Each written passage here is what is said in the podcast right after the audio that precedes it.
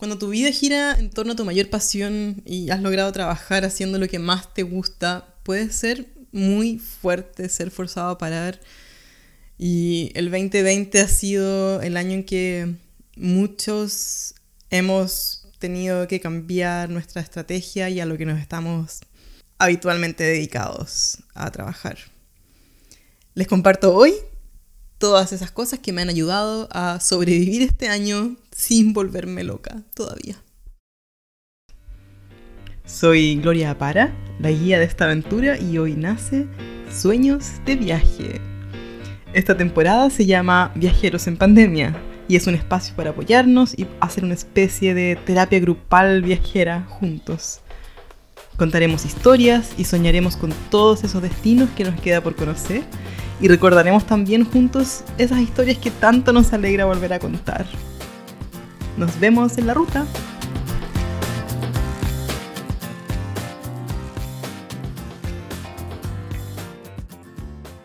Cuando comenzó la pandemia y empezaron las primeras restricciones en Europa, lo llevé bastante bien, la verdad.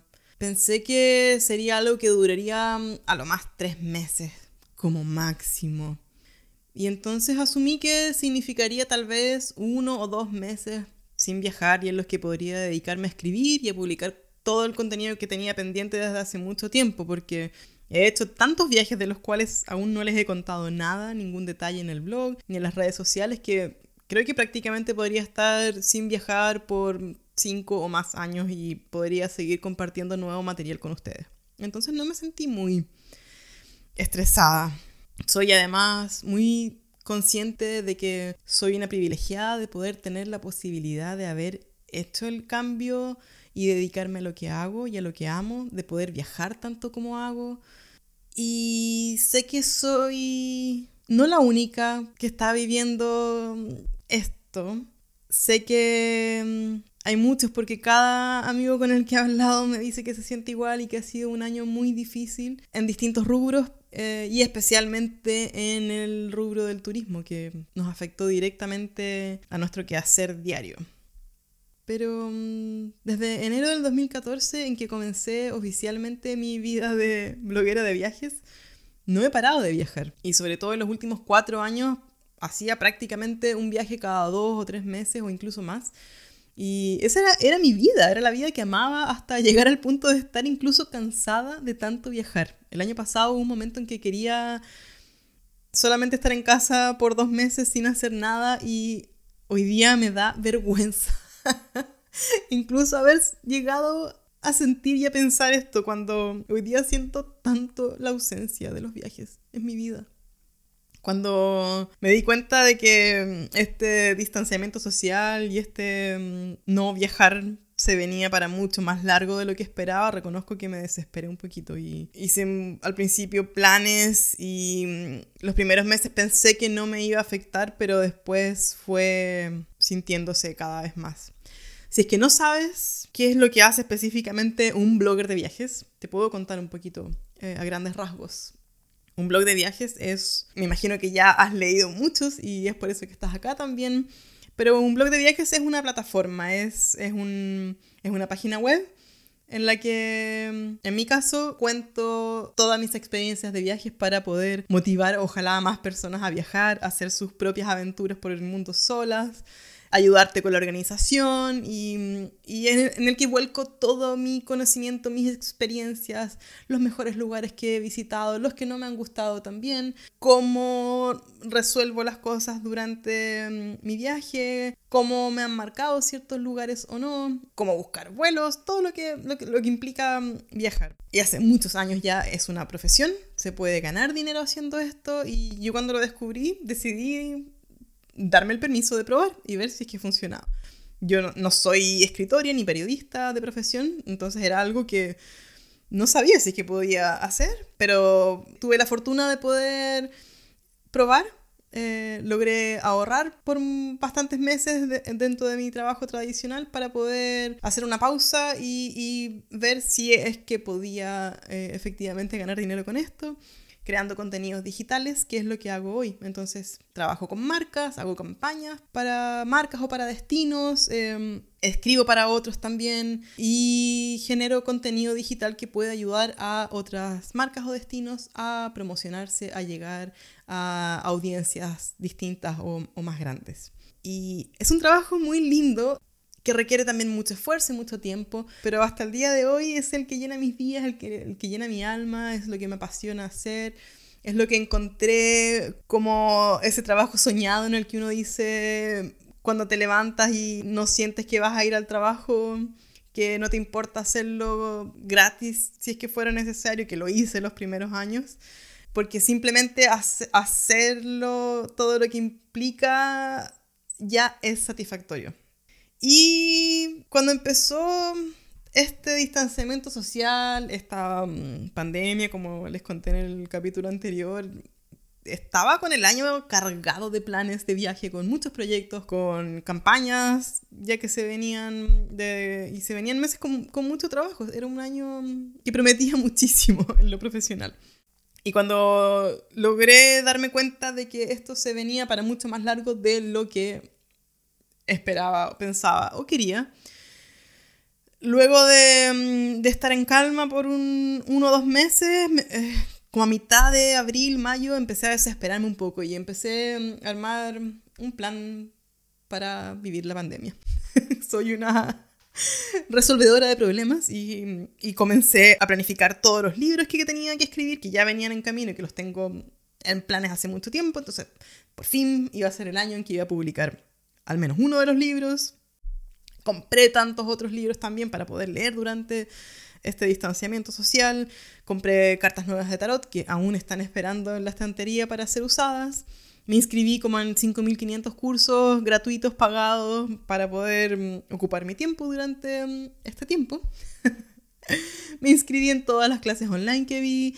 Traté de hacer un plan con las comidas también que iba a hacer porque íbamos a estar eh, mi marido y yo en la casa todo el día y quería ayudarlo mm, a tener almuerzo todos los días. Armé un plan de ejercicio que mm, en el principio fue mejor que lo que está haciendo hoy. Planifiqué todo, quise planificar mi día, mis mañanas y todo lo que fuera posible para mantenerme lo más organizada y productiva posible. Incluso llegué a comprarme un Happy Drum, que sigue estando en su estuche desde mm, la primera semana que lo compré, lo intenté usar. Son esos tamborcitos que suenan muy lindo, mm, tipo música mm, un poco caribeña y que algún lugar de mi alma siempre he querido tocar música, entonces dije, este va a ser el momento. De ya te imaginarás lo que pasó con él. Tengo, como les decía, el privilegio de poder haber estado este año tranquila. A pesar de que los ingresos hayan bajado bastante, todavía siguen existiendo y además mi, mi amor tiene un trabajo estable y fijo con el que hemos podido estar los dos tranquilos con respecto al, al tema económico, sin mucho miedo en ese aspecto. Entonces es por eso que Luego de la desesperación, de la frustración, de toda la rabia, de no querer aceptar lo que estaba sucediendo, decidí aprovechar mi tiempo de otra manera y aprovechar el privilegio que estaba teniendo de poder estar tranquila en un lugar sin tener que preocuparme de si tendría dinero el próximo mes para comer o no. Entonces decidí aprovechar este tiempo en mi crecimiento personal que había dejado de lado un poco con estos últimos años locos de tanto viaje y de tanta eh, vida social también y de estar todo el tiempo pensando en torno al viaje que había pasado o al viaje siguiente que haría y al que vendría después de ese. Y había dejado un poco de lado una parte muy importante de mi vida que era mi, mi crecimiento personal. Entonces hoy lo que estoy haciendo es enfocarme en estar, en ser, en construir o en reconstruir la parte emocional y espiritual que es la que nos hace seguir fuertes, seguir motivados, seguir viviendo una vida satisfactoria. Sin esa parte, cualquier crisis nos puede derrumbar y puede significar el no tener una visión del futuro, positiva o no, pero al menos una visión de futuro. Y el poder rearmarse, armar planes, inventar cosas nuevas cuando la vida nos requiere eso. Que es lo que ha pasado este año en el fondo. Es algo que nos tomó por sorpresa, que me imagino nadie estaba preparado para vivir. Y que si no nos pilló parados fuertes emocionalmente, nos puede haber tirado súper abajo, porque no sabemos cómo manejar esto.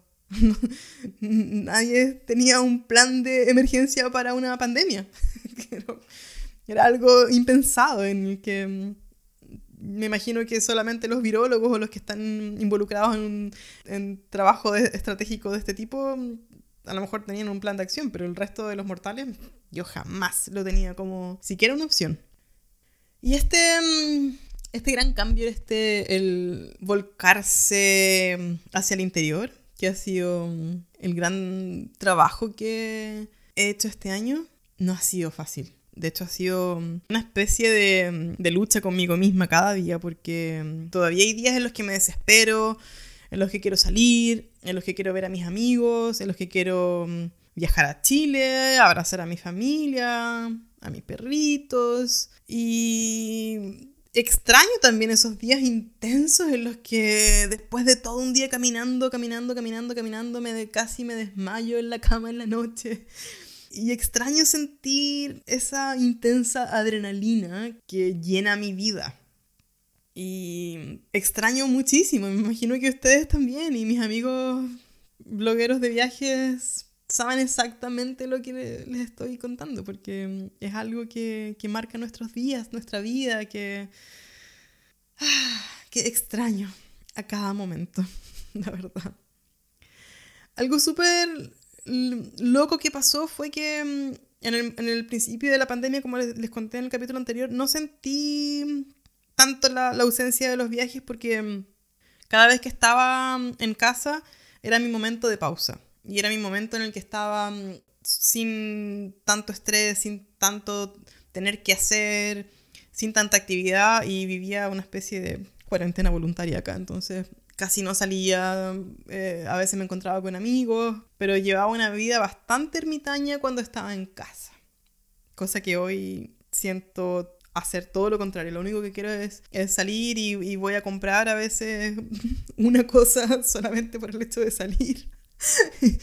y, y, sí, me, me tocó bastante este cambio siendo que, que, siempre he sido una mujer con una, con una conexión con mi lado espiritual bastante fuerte. Empecé un camino de, de crecimiento personal, yo creo que como a los 15, 16 años, en los que empecé a leer mucha literatura de, de filosofía, de, de, distintas culturas, un poco en relación a los que le, les contaba en otro capítulo con respecto al, al primer viaje de, de esa pasión que, que, siempre he tenido por conocer distintas culturas, distintos países, distintas maneras de pensar y de ver la vida. Y eso me llevó a, a, a la cultura de la India, a estudiar meditación, hice yoga por muchos años, incluso llegué a enseñar yoga desde los 18 y por 10 años practicaba constantemente largas horas todos los días y estaba súper metida en el tema espiritual, cosa que, que he mantenido durante el resto de mi vida por algunos periodos más presentes que en otras. Y desde que mm, estudié en la universidad fue algo que fui dejando un poco de lado, eh, dedicándome a, mm, a, estudiar y a trabajar. Pero, pero sí es algo que, mm, que existe, que, lo tengo como un recurso y que hoy, este año, durante este tiempo tan difícil, ha vuelto a fluir, ha vuelto a, resurgir como una necesidad para poder mantenerme a flote, para no caer en a lo mejor una depresión o en algún estado no muy positivo que en algún momento me asusté y pensé que mm, esta situación me afectaría mucho más de lo que pensaba y que a lo mejor no podría manejar como estaba acostumbrada a manejar las cosas. Es entonces que mm, decidí tomar riendas en el asunto y, y hacer algo realmente por reconectarme con mi parte creativa y con mi parte espiritual. Entonces traté de volver a crear, traté de volver a escribir creativamente y me di cuenta de que mm, no estaba fluyendo la cosa.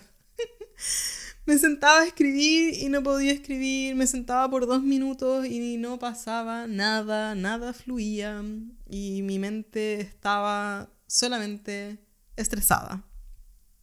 Eh, ya no estaba mirando noticias porque además me acostumbré a no ver televisión hace años, más de 15 años que prácticamente no veo televisión. Pero sí, me puse a ver Netflix y a ver videos y en el fondo como a solamente pasar los días y me sentía después de ya haber visto no sé cuántas series y mm, videos de perritos y de cachorros, ya mm, sentía un vacío y sentía que tenía que hacer algo más contundente, algo más llenador y, buscar un poco esa satisfacción que me daban los viajes y que no iba a suceder en los próximos meses. Entonces empecé a, mm, armar un plan de recuperación espiritual. Me di cuenta de que la única manera mm, de crear es relajándome. Es dejando la vida fluir, es disfrutar esos momentos pequeños que nos dan alegrías, dejar de lado las expectativas de viajar porque eso no estaba sucediendo y solamente me estaba bloqueando. Y comencé a hacer pequeñas cositas que me ayudarían a reconectar conmigo misma y con esa otra parte que estaba un poco de lado dentro de esos meses de locura en los que estaba viajando, en los que sí, tengo un trabajo creativo, escribo, saco fotos, hago videos y creo material constantemente, pero mm, estaba haciéndolo, siento, de una manera un poco automatizada, de una manera en que mm, sé que funciona y, tenía un, un sistema súper estructurado de trabajo para crear constantemente contenido, porque estaba con una carga de trabajo súper fuerte. Entonces decidí tomar el regalo de este regalo, de esta pausa, de esta gran pausa que ha sido el 2020 y retomar mi lado creativo. Compré acuarelas, que era algo que no había hecho, creo, hace muchos, muchos, muchos años. Y decidí volver al arte. Me puse a pintar. Y lo primero que compré fue un set para hacer pintura sobre agua, que se llama Ebru y viene de la, mm, de la cultura de algunos países árabes. En Japón también hacen algo muy parecido con tinta y es algo que hice algunos años atrás con mi madre y recordé que en ese momento me ayudaba muchísimo a, a relajarme y era súper placentero hacerlo. Así que me compré ese pequeño kit por Amazon que les voy a dejar el link por si quieren comprarlo, donde tenía todo lo necesario para poder hacer em, este arte. Y bueno, me duró como dos semanas, pero después me aburrí. es algo también constante en mi vida. Luego compré acuarelas y empecé a, mm, hacer pequeñas tarjetitas con mensajes que me recordaban cosas que estaba leyendo, que estaba sintiendo que eran importantes en mi vida. Y como base creaba eh, una tarjeta con colores de acuarela en el que disfrutaba muchísimo mm, poner solamente los colores por el hecho de poner los colores. Y todavía lo sigo haciendo. La que tengo esta semana dice, recuerda divertirte por ejemplo. Así que mm, han sido pequeñas cosas que he ido agregando para, mm, para mantener mi sanidad mental y emocional. Lo que hice también durante los primeros meses y he ido mm, constantemente reintentando ha sido volver al deporte. En el, en el principio volví a hacer yoga, que es algo que tengo de lado hace mucho tiempo y a veces vuelvo y lo vuelvo a dejar. Entonces encontré en YouTube para mm, seguir algunas cuentas que me encanta Yoga with Adrian. Adrian. y, me puse a hacer videos con The Heat eh, y, distintas cosas. Eh, estoy intentando volver a correr ahora, pero lo sentí en un primer momento un poco estresante para mi cuerpo y descubrí, o me acordé de lo mucho, mucho, mucho que me gusta caminar y que cuando viajo lo que más me gusta es caminar todo el día. Es una terapia. Parte de la terapia del viaje es el salir a caminar sin rumbo fijo, así que eso es algo que mm, he empezado a adoptar ahora, que ha sido súper entretenido. Tengo como meta hacerlo al menos, ojalá, cinco veces por semana y, y completar unos 10.000 pasos, pero estoy tomándomelo con calma. No quiero estresarme, no quiero que sea algo que traiga más estrés emocional a mi vida. Estoy, como les decía, enfocada en ser y en estar.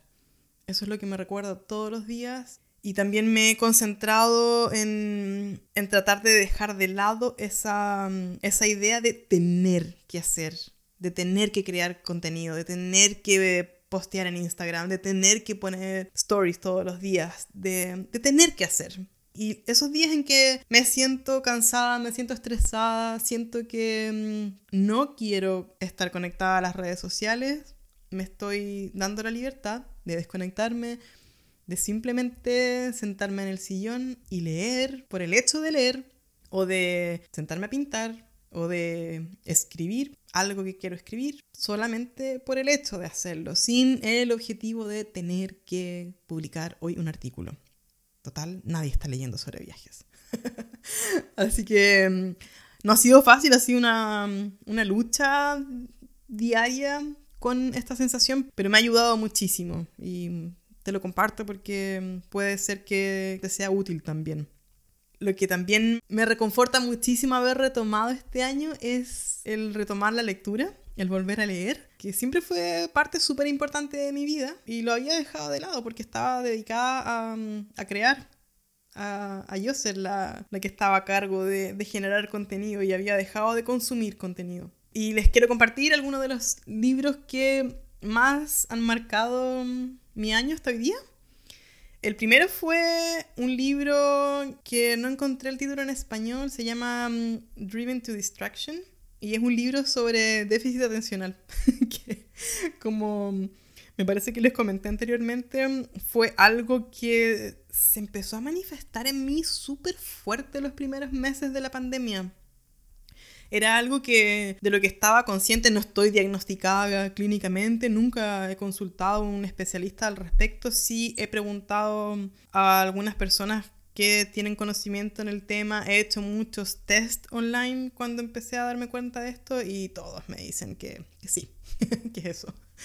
Y me empecé a dar cuenta porque me costaba mucho concentrarme, me sentía súper eh, ansiosa, sentía que mi mente estaba a mil por hora pero es algo que siempre tengo presente, entonces tampoco pensé que era algo mm, a lo que prestarle atención.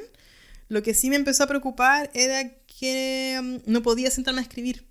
Tenía claro un artículo que quería mm, comenzar y terminar en ese día, que habitualmente lo logro, pero en ese momento me sentaba en el computador, pasaban 2, 5 minutos, 10 minutos, 20 minutos y no lograba articular una frase, escribir una frase coherente que, y, entrar como en ese, en ese flow, en ese flujo de, de creación de contenido que estaba acostumbrada ya hace porque lo llevo haciendo hace como 7 años. Entonces dije, hmm, aquí algo está sucediendo y me puse a investigar, no sé, esa magia de, de, la vida. En algún momento leí un artículo que explicaba sobre esto y ese fue el primer libro que leí para um, adentrarme más en el tema, que es súper científico y le dio sentido a esto y me dio explicaciones a muchas cosas. Cosa que me ayudó a tomar cartas en el asunto, a ver el tema desde um, otra mirada, sabiendo que a lo mejor era algo que existía en mí que si lo hubiera sabido en la universidad hubiera sido mi vida mucho más fácil, que me costó tanto estudiar.